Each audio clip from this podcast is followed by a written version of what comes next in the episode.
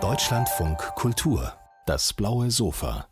Im neuen Roman von Julia Schoch erfährt eine Schriftstellerin nach der Lesung, da tritt eine Frau an ihren Tisch heran und sie erfährt, dass das ihre Halbschwester ist. Und mit diesem Vorkommnis beginnt der Roman, der auch so heißt, das Vorkommnis. Herzlich willkommen, Julia Schoch. Hallo.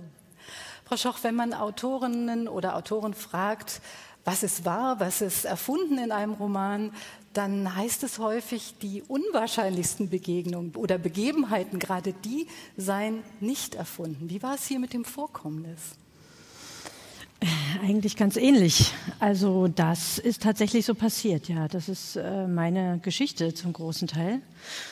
So wie ich es da geschildert habe, so musste es auch gleich an den Anfang, also die Dramatik sozusagen des Schocks musste an den Anfang gesetzt werden im Buch, weil es mich auch selbst, also das war auch für mich selbst der Ausgangspunkt dieser äh, Suche und dieses Schreibens. Was ist da genau passiert? Wollen Sie es uns noch mal schildern?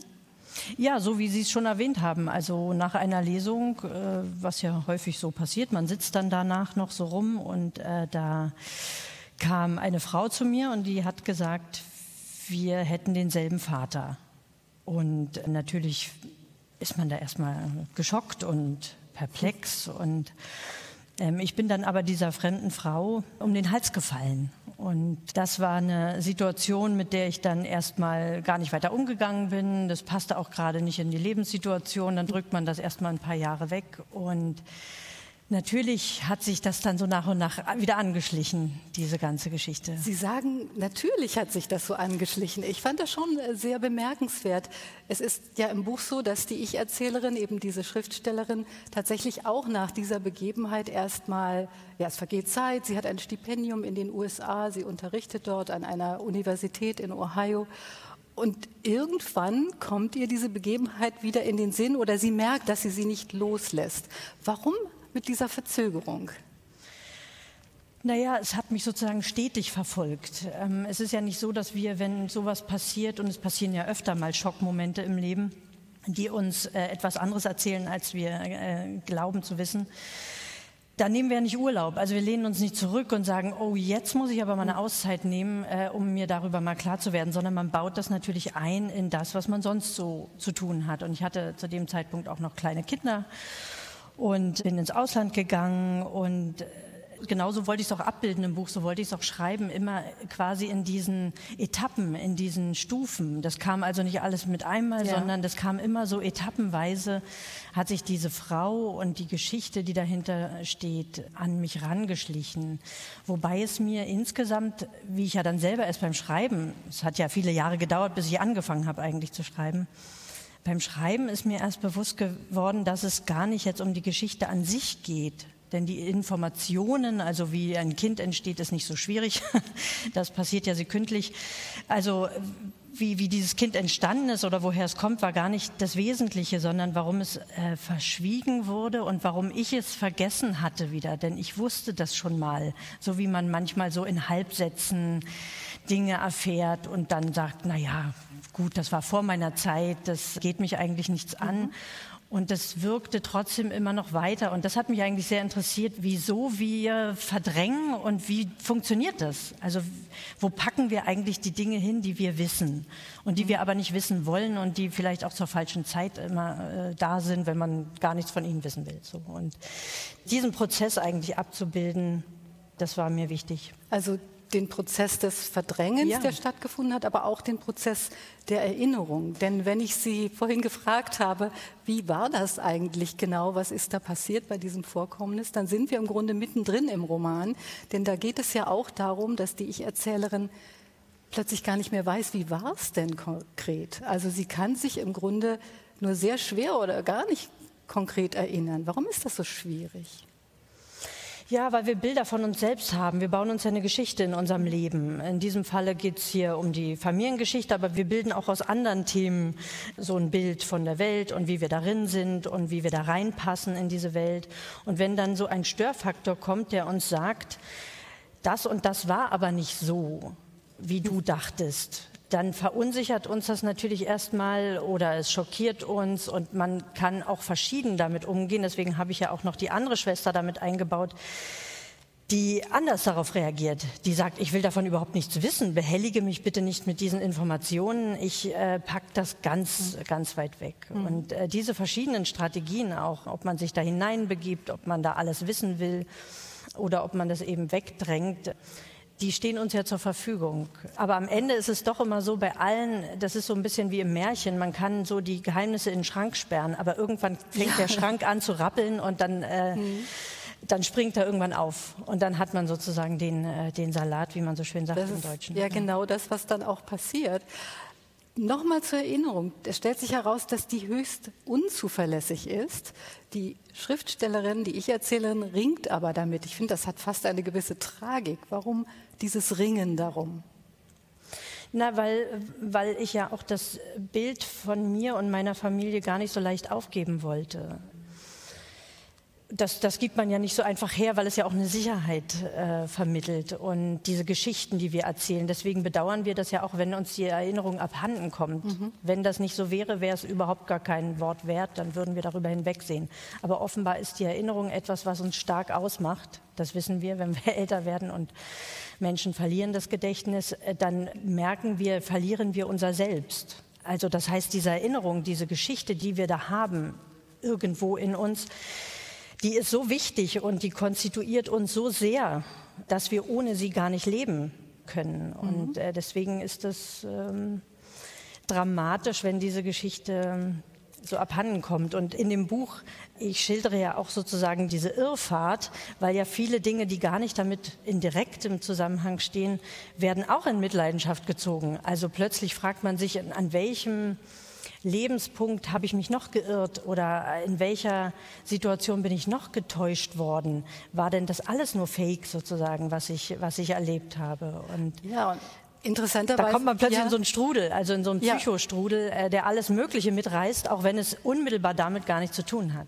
In diesen Strudel bin ich übrigens auch beim Lesen geraten. Also in diesen Sog. Es geht ja zum einen um den Prozess des Erinnerns und um die Verunsicherung, die dann entsteht aus diesen Erinnerungen und aus diesem Vorkommnis. Warum haben Sie eigentlich diesen Vorgang des Erinnerns zum literarischen Verfahren gemacht? Denn der durchzieht ja das ganze Buch. Ich kann mir vorstellen, dass das eine große Herausforderung war. Ich weiß gar nicht, ob das wirklich so ein literarisches Verfahren ist. Die Erinnerung trägt ja alle Literatur. Ich glaube, ohne Erinnerung könnten wir ja gar nicht äh, schreiben und wir würden gar nicht anfangen zu erzählen. Denn wenn wir erzählen, erzählen wir meistens von dem, was was gewesen ist und was wir darüber denken. So, das ist ja immer eine Interpretation äh, des, des Geschehenen schon. Aber wie, was passiert, wenn, wenn das unzuverlässig wird? Das sollte sozusagen in dieses Buch rein, weil es mich ja selbst auch so, so, so angegangen ist sozusagen ja. und verunsichert hat.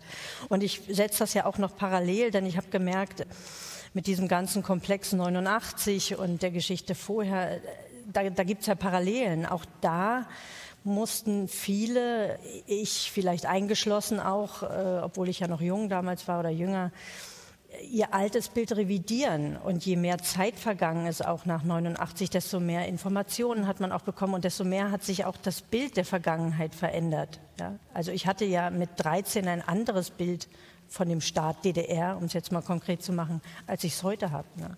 Ja, also danach wollte ich Sie auch fragen, denn Sie haben ja in Ihren anderen Büchern tatsächlich viel über das Verschwinden eben von Sicherheiten, von Orten, von Personen, aber auch von einem Staat, nämlich der DDR, geschrieben und inwieweit das zu tun hat mit diesem Buch. Das ist ja ein sehr viel persönlicheres Buch, aber es geht auch ums Verschwinden. Ja, die Dinge, die uns eben ausmachen und man geht da vielleicht sehr schnell drüber hinweg und man ist vielleicht auch 89 mit vielen Leuten äh, oder mit der Bevölkerung der DDR da schnell drüber hinweggegangen, dass man gesagt hat, so jetzt beginnt was Neues, jetzt blickt nach vorne und jetzt kommen wir mal an, wie es so schön heißt im Deutschen, in der Gesellschaft. Und natürlich geht das gar nicht. Also das ist ein Prozess, der, der, ja, der eigentlich nie stattfindet. Und man kann nicht einfach sagen, die Vergangenheit ist jetzt wertlos.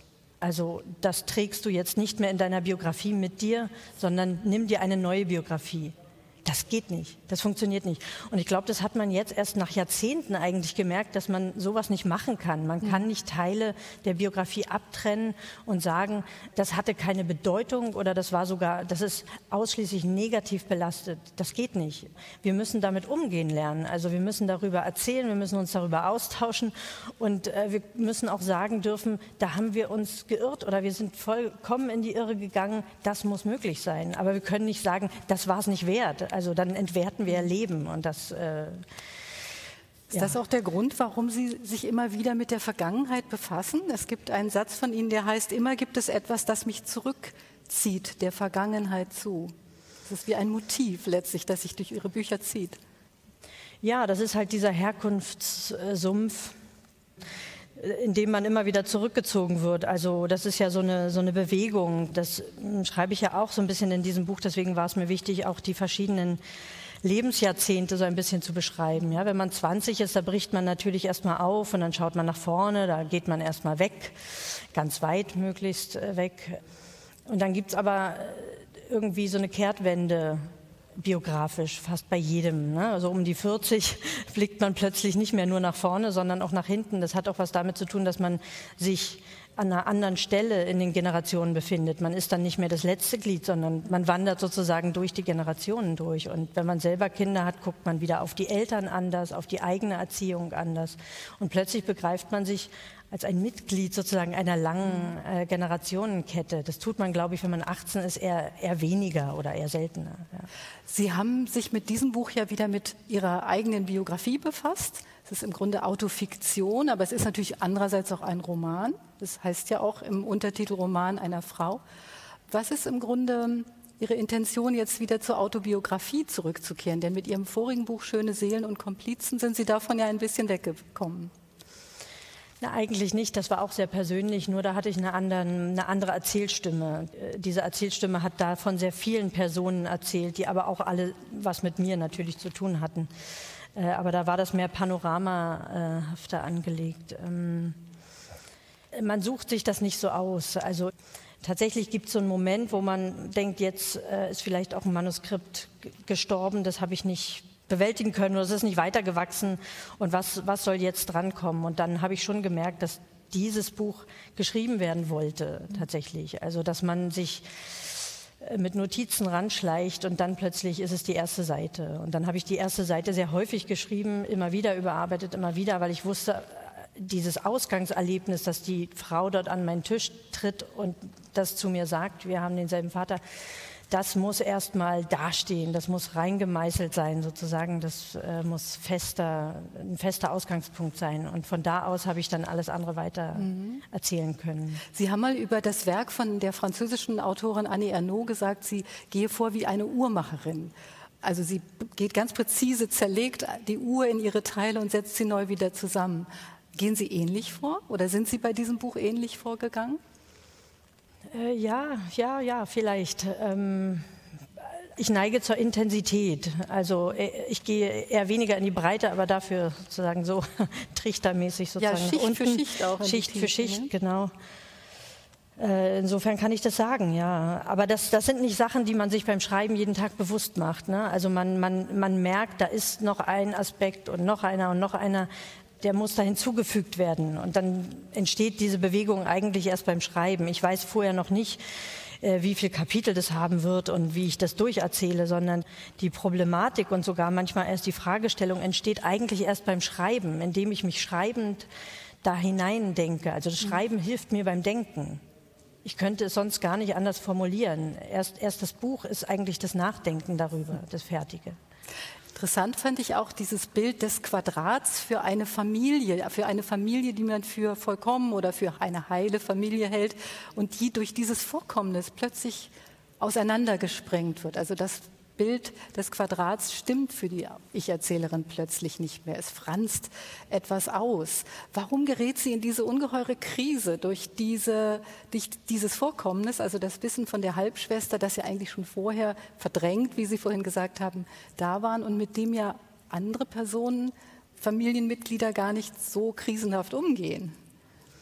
Na, weil es auch immer das eigene Leben berührt, wie man selber die Beziehung führt zum mhm. eigenen Mann oder ja, zum eigenen Partner und wie, wie man mit den eigenen Geheimnissen umgeht, die man hat. Und das wird ja auch geschildert, wie sich sozusagen dieses Misstrauen, was man der Vergangenheit allgemein dann plötzlich gegenüber der Vergangenheit hat, wie sich das ausbreitet mhm. und ausweitet eigentlich auch auf den Mann, äh, der jetzt in, der gar nichts der, damit der Unschuldige, der erstmal gar nichts damit zu tun hat, würde man denken, aber wer weiß.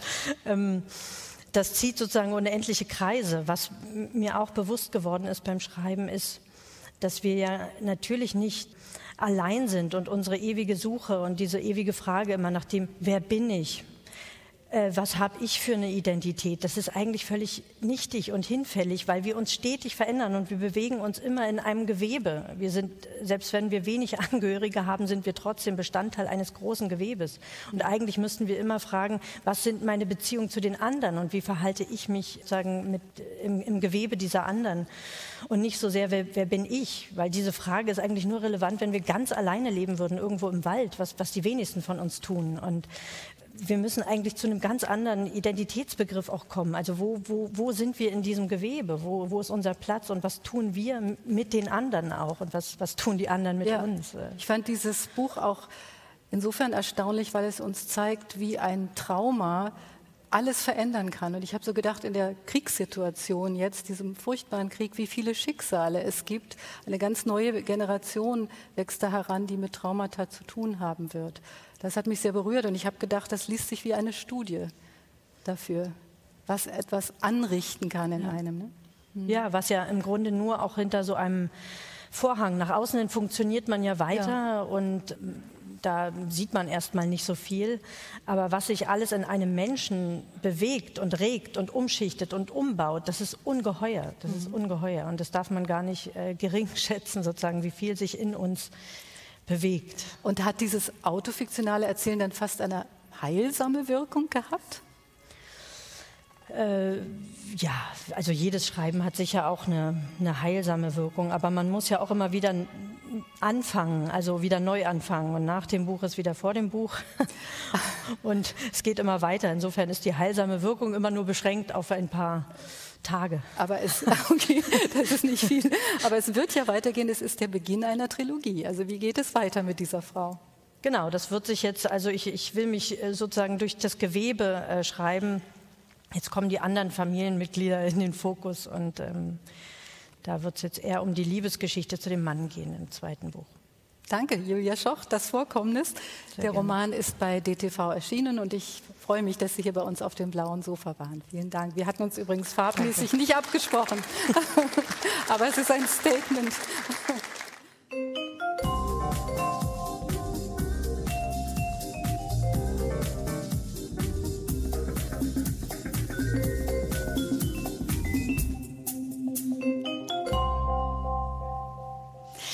Sagt Ihnen dieser Name noch etwas Zonengabi? Vermutlich haben Sie alle gleich dieses Bild im Kopf von der jungen Frau mit dem Mini-Pli auf dem Kopf und der geschälten Gurke in der Hand und angeblich so eine Freudenträne verdrückend über ihre erste Banane.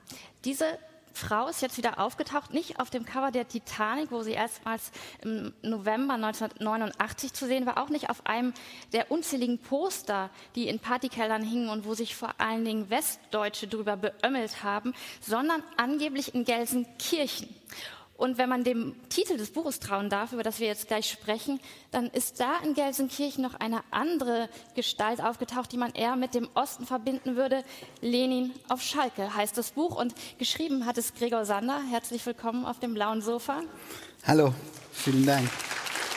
Äh, Sie sehen, wir haben es in Vereinsfarben gekleidet. Ja, ein bisschen zu dunkel für Königsblau, aber immerhin in Blau. Das Sofa ist Königsblau. Ja, ja, genau, ja, ja, genau. das Sofa.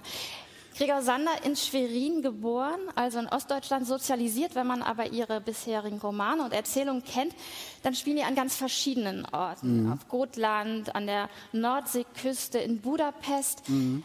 Das heißt, es ist jetzt nicht so, dass Sie nur den ostdeutschen Raum vermessen. Trotzdem ist das, was Sie jetzt in Ihrem neuen Buch machen, ja was Besonderes. Welches Ansinnen steckt dahinter? Können Sie das ein bisschen vorstellen? Ja, Also die Idee war tatsächlich, mir, mir war aufgefallen, dass in den letzten 30 Jahren die Blickrichtung doch sehr oft aus dem Westen in den Osten war. Medial, also von den überregionalen Zeitungen und auch Fernsehsendern, alles was überregional war, hat permanent immer zu den Osten erklärt. Und dann gab es auch sehr, sehr viele Bücher, in denen zum einen wir Ostler uns selbst erklärt haben und zum anderen wir auch von Westdeutschen erklärt wurden. Moritz von Uslar, Deutschboden 1 und 2 zum Beispiel war da so ein Beispiel. Und dann habe ich gedacht, okay, aber warum guckt eigentlich nie jemand von uns aus dem Osten mal in den Westen? Und das hat meiner Meinung nach, nach in 30 Jahren tatsächlich niemand gemacht. Und dann habe ich gedacht, okay, dann mache ich das. Und ist das eine Schnapsidee oder wirklich so ein programmatisches Ansinnen gewesen? Wenn, dann war es eine Bieridee, mhm. würde ich sagen, weil am Anfang, wo erzählt wird, wie auch in dem Buch auf die Idee gekommen wird, nach Gelsenkirchen zu fahren, da wurde sehr viel Bier getrunken. Nein, das ist schon einerseits eine Schnapsidee, an dem Wort Schnapsidee gefällt mir, dass da Humor drin steckt.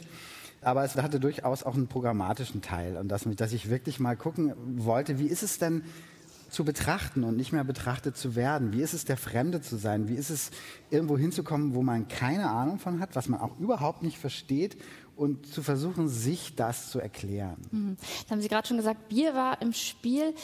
Vielleicht erzählen Sie noch mal ein bisschen was über das Zustandekommen der Idee. Mhm. Die kommt ja gar nicht durch die Figur der Ich-Erzähler, der ein Schriftsteller ist, der Gregor Sander mhm. heißt, sondern die entsteht bei Konopke. Ich weiß nicht, genau. ob Sie Konopke kennen, aber ich glaube, dieser Ort ist eigentlich auch ganz wichtig für das Zustandekommen dieser Idee, beziehungsweise auch das, wie sich dieser Ort verwandelt hat ja. in den vergangenen Jahren. Also Konopke ist eine legendäre Currywurstbude in Ostberlin im Bezirk Prenzlauer Berg, steht Ecke Schönhauser Ecke Eberswalder unter dem U-Bahn-Viadukt, also wirklich einen, einen dolleren Ort für eine Currybude gibt es eigentlich gar nicht. Die U-Bahn knallt darüber, Straßenbahn, Autos, ein dauerndes Gehupe und Geblinke.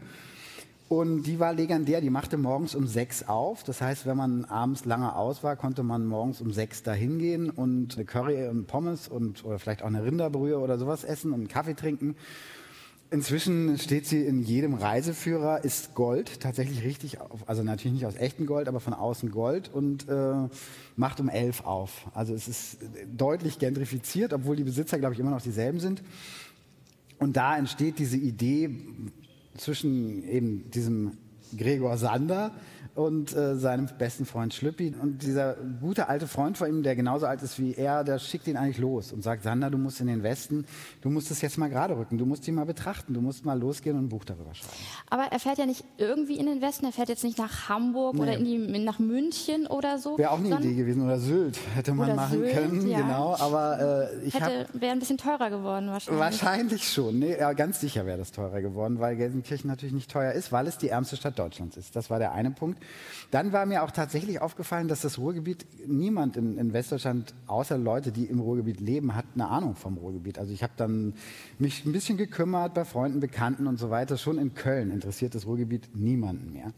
Und von Hamburg und München mal ganz zu schweigen. Und äh, dann habe ich gedacht, das ist schon mal interessant, dafür, dass es mal die Herzkammer Deutschlands war, wo, der, wo das Wirtschaftswunder quasi befeuert wurde mit der Steinkohle und dem Stahl.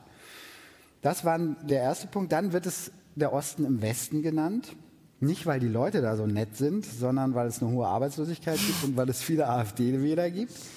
Und der dritte Punkt war dann tatsächlich, dass im Juni 2020 wurde da eine Lenin-Skulptur aufgestellt äh, vor die Parteizentrale der marxistisch-leninistischen Partei Deutschlands. Und spätestens da habe ich gesagt, alles klar, ich komme.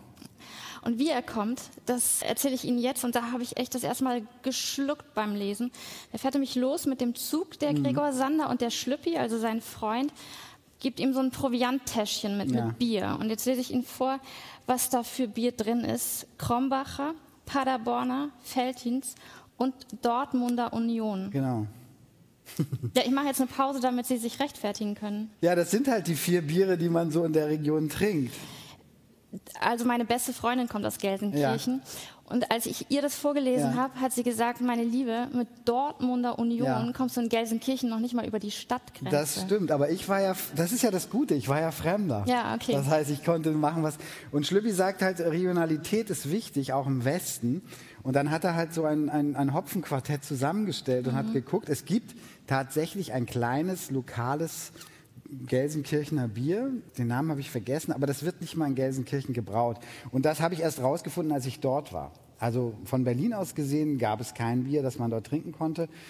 äh, das direkt aus Gelsenkirchen kam. Was ist was früher in den 50er und 60er Jahren? Es gab eine Glückaufbrauerei, zum Beispiel in Ückendorf, in dem Viertel, in dem ich mich hauptsächlich rumgetrieben habe. Ja, also Sie haben sich jetzt über diesen Fauxpas mit dem Dortmunder so ein bisschen drum rumgeredet. Wir halten mal so fest, Sie fahren ergebnisoffen ist dieser Gregor Sander da nach, äh, nach Gelsenkirchen gefahren. Was mir an diesem Anfang besonders gut gefällt, ja. der äh, gießt sich ordentlich ein hinter die Glocken ja. im Zug und das hat mich an einen meiner liebsten Romane erinnert, nämlich an Reise nach Petuschki von Benedikt Jerofeev. Ich weiß nicht, ob Sie den kennen. Das ist diese wunderbare Zugreise, wo sich auch wahnsinnig, also noch viel wahnsinniger ja. als jetzt bei Ihnen, betrunken wird. Und irgendwann weiß man nicht mehr, was erlebt der Benedikt wirklich. Ja. Ne? Übrigens auch ein ja. Erzähler, der genauso heißt wie sein Autor. Und was ist, was ist äh, einfach nur Ausbund der Fantasie oder des Rausches? Ich will natürlich jetzt nicht sagen, dass Ihr Erzähler die ganze Zeit betrunken ist, aber ist das so ein bisschen das Prinzip auch, dass man eben sagen kann, Lenin auf Schalke, das ist jetzt nicht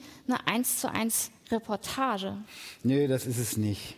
Das kann man, glaube ich, ganz deutlich sagen. Was, wenn man an so einen Ort geht, dann weiß, ich wusste gar nicht, was machst du jetzt hier? Ne? Also als ich tatsächlich dann losgefahren bin nach Gelsenkirchen, ich kannte das nicht, ich kannte den Ort gar nicht und, und hatte keine Ahnung, was ich da will. Und ich wusste auch quasi inhaltlich nicht, wird das jetzt eine Reportage, wird es eine Gonzo-Reportage, wird es ein Roman, was wird es denn nun? Dann habe ich mich erstmal umgeguckt und ähm, Alkohol ist nicht immer eine Lösung, aber manchmal schon. Und in dem Fall war das für den Anfang schon eine, weil er eben mit vier Bier im Schädel da ankommt. Und es geht ja direkt weiter. Also er zieht dann quasi zu Zonengabi im Glück, die inzwischen in Gelsenkirchen wohnt und mit einem türkischstämmigen Gelsenkirchner zusammenlebt, dem Ömer, der ordentlich erstmal Raki ausschenkt und ähm, ja, also er versinkt direkt in der Stadt. Ja, man muss sich das Buch so ein bisschen vorstellen, als würde dieser Gregor Sander, diese äh, Figur Gregor Sander, wie auf so eine Gelsenkirchener Bühne immer mhm. so Sparring-Partner holen, ja. die vielleicht auch so ein bisschen typisch sind für, für Gelsenkirchen, wobei Zonengabe ja eigentlich nicht, über die müssen Sie jetzt noch mal ein bisschen erzählen. Es wird ja behauptet, dass es da eine Verbindung gibt zwischen Gregor Sander, der Erzählfigur mhm. Gregor Sander, und Zonen Gabi. Vielleicht ja. erzählen Sie sie mal so, wie Sie die also denn im Buch erzählen. genau, die Geschichte ist die, dass eben dieser, dieser beste Freund Schlüppi, dass der sagt, du kannst bei meiner Cousine wohnen, die eben im Westen das als Model geschafft hat und dann kommt eben später raus, dass das eben die Zonengabe ist, die da seit vielen Jahren lebt und wohnt und da so gestrandet ist. Und eigentlich die Figur heißt ja Zonengabe im Glück in Klammern BRD. Und natürlich gehört Gelsenkirchen zur BRD. Und da lebt sie nun. Und mit der muss man jetzt auch erstmal klarkommen. Und das Schöne an der Figur, finde ich, ist, dass sie zum einen wollte ich sie mal zurückholen. Ich wollte sie mal von diesem Poster runterholen, wieder zu uns Ostdeutschen und dachte, jetzt ist mal genug über sie gelacht worden, jetzt lachen wir mal mit ihr.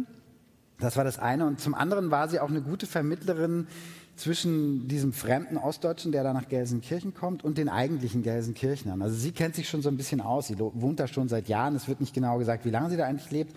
Aber sie kennt das alles. Sie kann sagen, sie kann sagen, wenn er mal lieber den Mund halten soll.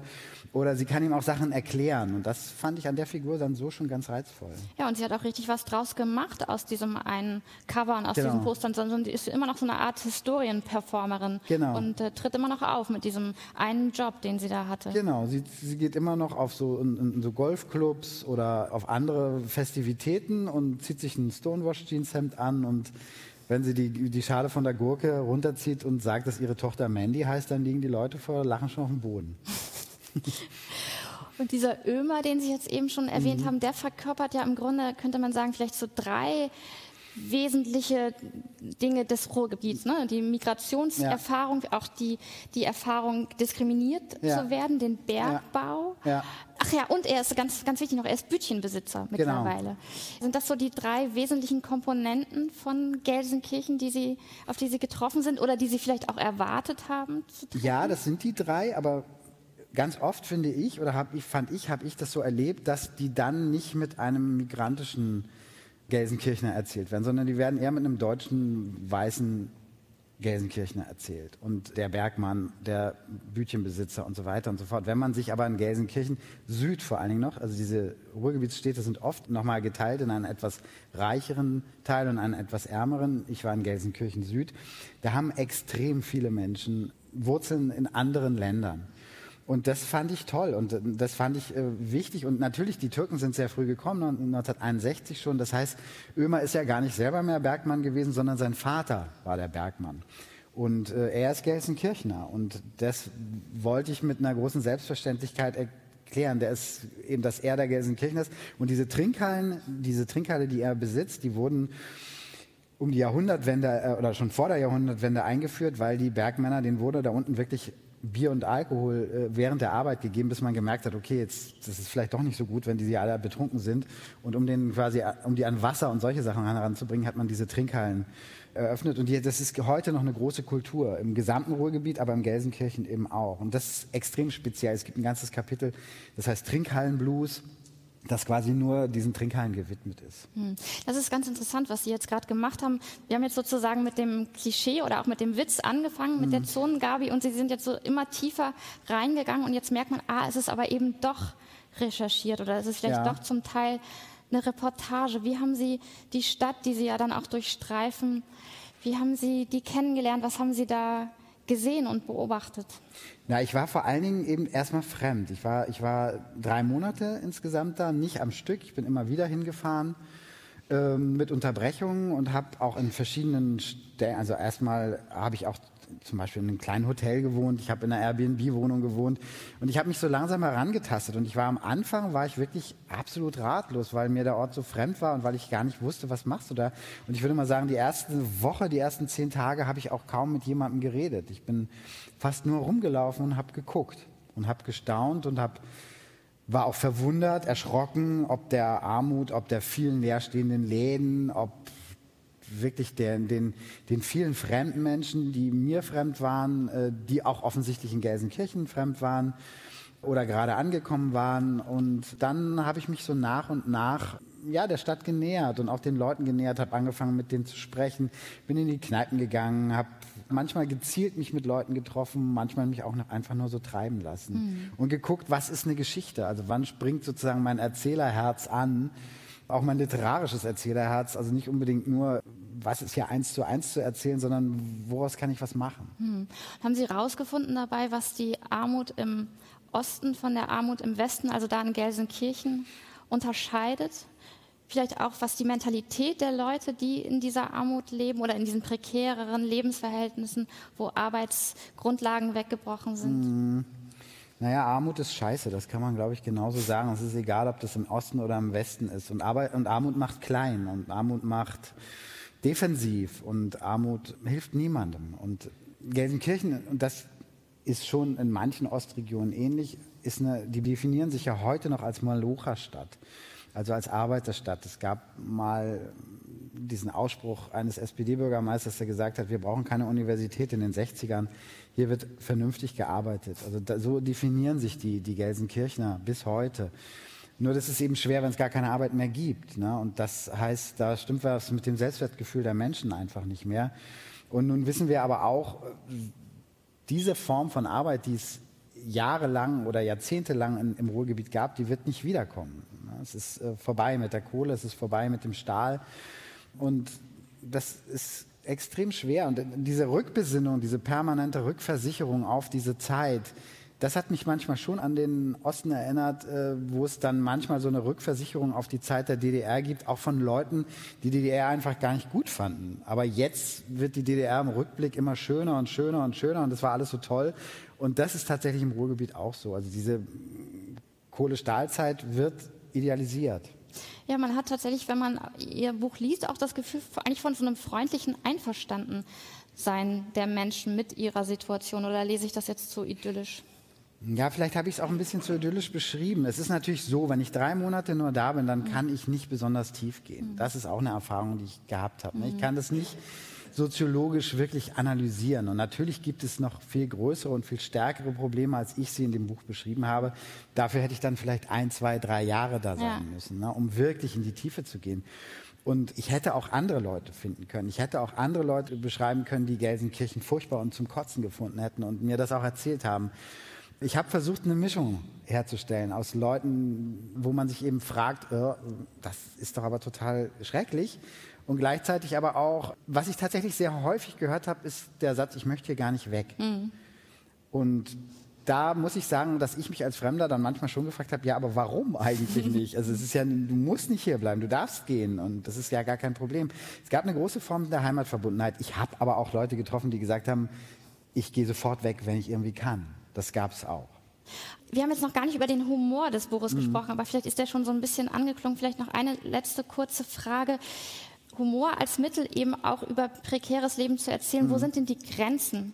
Wo setzt man die Leute aus durch ja, Humor? Oder wie findet man da die Grenze? Ist schwer. Also es ist ein Tanz auf der Rasierklinge und das ich habe immer versucht, niemanden vorzuführen, aber ich möchte auch nicht zurückziehen. Also ich möchte auch nicht mich drücken und ich möchte niemanden ausliefern für einen Witz, aber wenn die Situation komisch ist, dann ist sie komisch und dann darf ich das auch erzählen. Ja. Also das kann ich Ihnen versichern, da wird niemand ausgesetzt und Lenin auf Schalke heißt dieser Roman, diese literarische Reportage und Sie müssen es lesen, allein wegen der letzten Szene, die, ich verrate nicht zu viel, sie spielt auf einem Friedhof, Fußball spielt eine Rolle, äh, Bier spielt natürlich wieder eine Rolle und ich dachte, so kann ein Buch enden und so kann, kann eigentlich auch das Leben enden. Das ist wirklich sehr, sehr schön. Lenin auf Schalke von Gregor Sander, vielen Dank. Ich danke auch.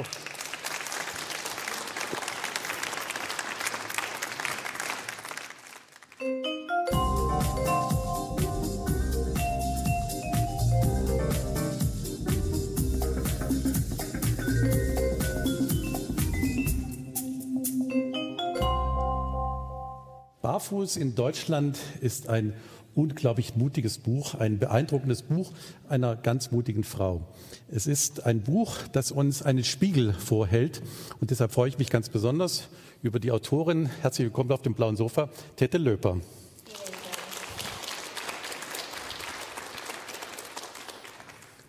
Die junge Frau, die Sie in Ihrem Roman beschreiben, hatte alles andere als eine unbeschwerte Kindheit. Etwas, was man eigentlich jedem Kind wünschen möchte, unbeschwert zu sein. Sie konnte es nicht. Sie musste schwere Entscheidungen treffen, schon in ganz jungen Jahren. Und ich glaube, es gibt auch Parallelen zu ihrem eigenen Leben, die in dieser jungen Frau verwirklicht sind. Was waren diese schwierigen Entscheidungen, die sie schon so früh treffen musste? Am Anfang ist die schwierige Entscheidung, dass sie zum Beispiel so ohne Unterstützung von Gesellschaft leben muss, mhm. wegen der Vergangenheit von ihrer Mutter und auch, dass ihr Vater früher weggelassen hat und dann muss sie irgendwie ihren Weg finden. Ja. Barfuß in Deutschland ist auch deshalb ein mutiges Buch, weil sie zeigen, wie in unserem Land in diesen Jahren mit Menschen, wie es politisch korrekt schön heißt, Menschen mit Migrationshintergrund umgegangen wird. Was war der Auslöser? Was hat sie zum Schreiben gebracht? Ich habe beobachtet, so wie die Leute zum Beispiel zu mir reagieren oder welche Frage bekomme ich. Dann habe ich angefangen zu denken, warum viele Leute erzählen nicht über das, warum wir haben so viele Menschen in Deutschland, die genauso wie ich aussehen, aber trotzdem kommt fast immer die gleiche Frage. Und dann dachte ich, vielleicht schreibe ich über diese Themen und dann äh, wird so wie eine Tür öffnen, sodass die Leute bemerken, das ist kein Problem, dass man fragt, wenn die wissen wollen, aber es muss nicht immer genau auf diese Frage sein und auch wenn die Antwort kommt, versuchen sie zu argumentieren, nicht verstehen. Genau diese Antwort habe ich gegeben, das reicht. Ja. Und Fragen haben unterschiedliche Beweggründe. Fragen sind entweder Fragen aus wirklichem, genuinem Interesse oder mhm. es sind Fragen, die eine Ausgrenzung beinhalten. Was ist Ihnen da begegnet? Wie haben Sie diese Fragen erlebt? Äh, wie ich die Frage erlebe, zum Beispiel mhm. zu mir persönlich, manchmal bekomme ich die Frage, die ich mich versuche vorzustellen würde diese Person eine andere ähm, weiße deutsche Frau genau dieselbe Frage stellen mhm. oder das kommt nur, weil ich ein bisschen anders bin und so. An einer Stelle im Roman heißt es, gerne hätte ich früher gewusst, dass Träume zwar umsonst sind, aber nur wenige einen Preis dafür bezahlen können, diese Träume Wirklichkeit werden zu lassen. Mhm. Wann wurde Ihnen bewusst, dass Träume etwas kosten? Oh, ähm, vielleicht als ich äh, zehn oder zwölf mhm. Jahre war. Es war nicht einfach so. Ich bin in Ruanda geboren und dann haben wir in 1994 Völkermord an Tutsi gehabt Und danach war das Leben schwierig für viele Leute, die Tutsi und die Hutus auch, so für die junge Generation. Und viele von meinen Bekannten und Freunden haben alle Träumen, wir hatten alle Träumen, aber es war nicht einfach, ähm, über unsere Träume zu arbeiten. Sie haben die, die, die Jahre des, oder das Jahr des Völkermords an den Tutsi im Exil in, in Burundi verbracht. Und dort haben Sie auch ähm, studiert. Sie haben mit Journalismus und Kommunikation studiert und haben auch kreatives Schreiben unterrichtet. Als Sie ähm, dann nach Deutschland gekommen sind, war es sozusagen ein zweites Mal, dass Sie eine Heimat, einen, einen gewohnten Ort verlassen haben. Woher haben Sie diesen Mut, diese Kraft geschöpft, immer wieder neu anzufangen? Das weiß ich nicht. ich denke manchmal, man muss einfach Mut haben. Ich mag mich so bewegen, nicht in einem Platz bleiben und auch ohne nichts zu tun. Deswegen versuche ich, was Neues zu machen, weil ich bemerke, wenn ich nichts mache, dann bleibe ich in einem Ort, einem Platz. Ja dieser Mut und diese Kraft, die Sie aufgebracht haben, bringen auch ganz viele andere Menschen, die eine ähnliche Biografie haben wie Sie auf. Warum nehmen wir in Deutschland dieses nicht so richtig wahr? Warum sagen wir nicht, mein Gott, das sind, das sind junge Frauen, die so viel mitbringen, die so viel Willenskraft mitbringen? Das ist doch eine Bereicherung für das Land. Was hindert die Gesellschaft daran? Ich finde, das hat etwas mit Privilegien zu tun. So viele Menschen in Deutschland, die in Deutschland vielleicht geboren oder aufgewachsen und so, viele haben Privilegien, die die Menschen, die wie ich so in Ruanda geboren, durch den Krieg mhm. aufgewachsen, wir haben nicht diese Privilegien. Und dann äh, bemerke ich, dass in der Gesellschaft hier in Deutschland, es ist nicht einfach zu denken, da kommt jetzt jemand zu uns und diese Person hat etwas mitgebracht. Jetzt machen wir Platz oder mhm. nehmen wir diese Person mit uns. Dann kommt diese Angst, dass die Leute denken, äh, die wollen unsere Arbeit wegnehmen. Manchmal sagen die Frauen, die wollen unsere Männer nehmen. Es ist so mit Angst und Privilegien. Und wie gehen Sie mit solchen, mit solchen Ressentiments, mit solchen blöden Vorurteilen um? Was sagen Sie den Leuten? Je nach wie meine Laune ist. Hm? So, wenn Wenn ich gute Laune habe, dann versuche ich zu erklären, dass es, äh, es hat nichts mit dieser Person zu mhm. tun. Es ist einfach, Menschen sind unterschiedlich. Und wenn ich schlechte Laune habe, dann sage ich nichts. Als Sie 2016 nach Deutschland gekommen sind, wurden Ihre Abschlüsse, Ihre Universitätsabschlüsse nicht anerkannt. Sie wurden von der Person zu einem Aktenvorgang in irgendeiner Behörde und wahrscheinlich in ganz vielen Behörden. Gibt es einen strukturellen Rassismus in unserem Land? Ah ja, das würde ich direkt sagen. Ja, ich finde, dass es so gibt. Zum Beispiel, wenn jemand nach Deutschland kommt oder in meinem Fall ist so, man kommt mit eigener Identität. Diese Person hat vielleicht was ähm, studiert oder Arbeitserfahrung, das sie mitbringen. Aber direkt von Anfang ist so Vorschläge für Sprache lernen. Und das finde ich sehr wichtig, dass mhm. wir die Sprache lernen und dann integrieren wir uns. Aber dann kommt danach äh, Ausbildung zu machen, so verschiedene Sachen, dass man machen muss. Und denke ich, warum schauen wir nicht oder warum schauen die Leute in Behörden nicht, was hat diese Person mitgebracht? Mhm. Sie haben vielleicht Arbeitserfahrung oder eine Diplom, was gelernt, was kann diese Person in unserer Gesellschaft mitmachen, was können wir von dieser Person lernen. Weil viele Leute hier in Deutschland oder die, die in Deutschland leben und studiert haben, sie kennen nicht alles.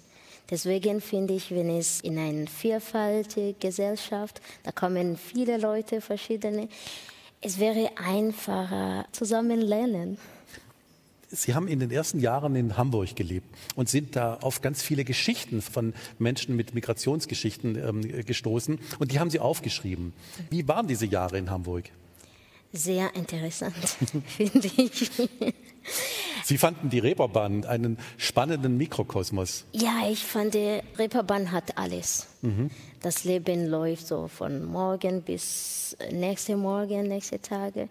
Und dann fand ich auch, dass in Hamburg sehr international ist, interkulturell. Aber trotz das, bleibt jemand vielleicht in eigenem Kreis. So ich war fast oft zwischen Leuten, die mit mir nur Englisch und Französisch geredet haben. Aber Hamburg ist schön.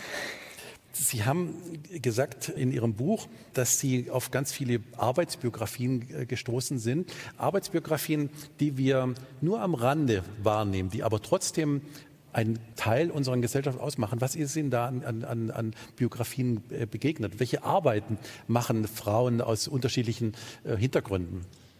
Äh, hier in Deutschland ja? oder? Nein, gerade in Hamburg zum Beispiel.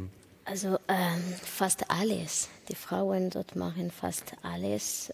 Von Pflegearbeit, Prostitution oder ähm, viele verschiedene Arbeit oder in Gastronomie auch.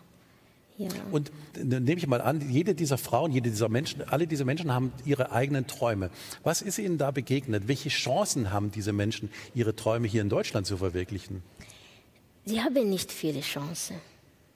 Es ist so, sie müssen kämpfen, so einen Weg finden. Und das ist nicht einfach wenn die die Sprache noch nicht gut sprechen, weil in viele Branchen, es ist so, manchmal gibt es viele Branchen für Arbeit oder Träume, wo sie zum Beispiel suchen Leute, die Deutsch als Muttersprache haben. Und das finde ich sehr schwer, wenn jemand hier wohnt, äh, auf dieses Niveau zu kommen, dass Deutsch als Muttersprache ist, das dauert lang.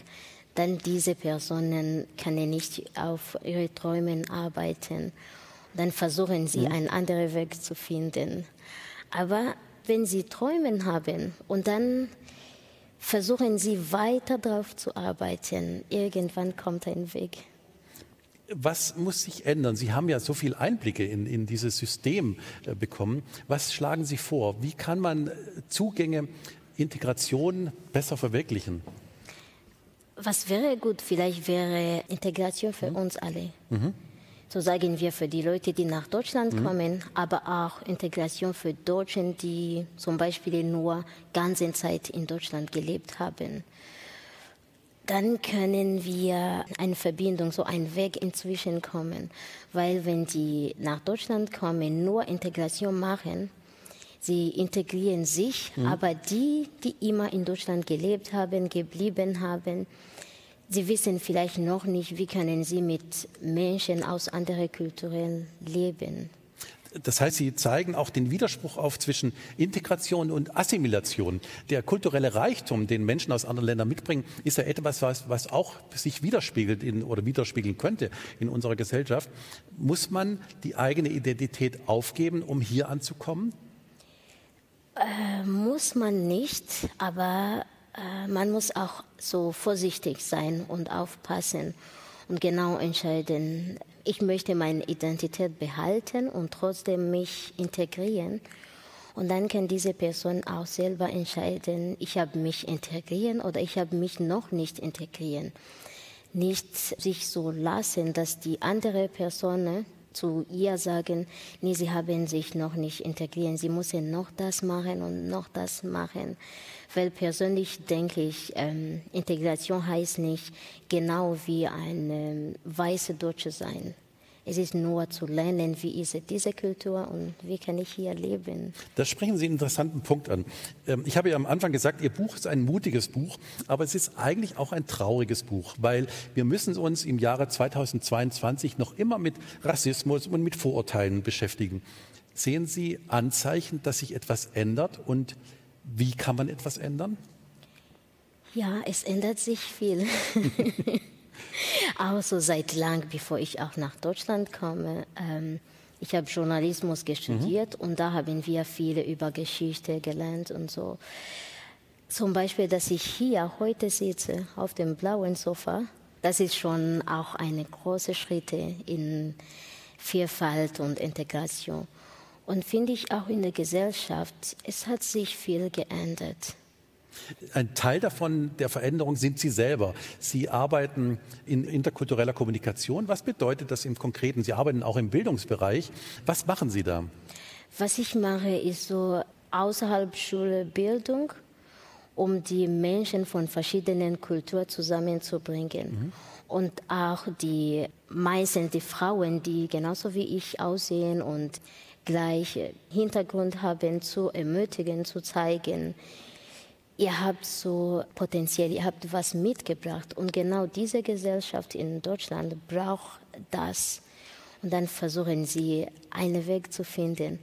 Und in meinen ähm, Seminar zum Beispiel oder Workshops versuche ich die Menschen zusammenzubringen, sodass sie einen gemeinsamen Punkt finden.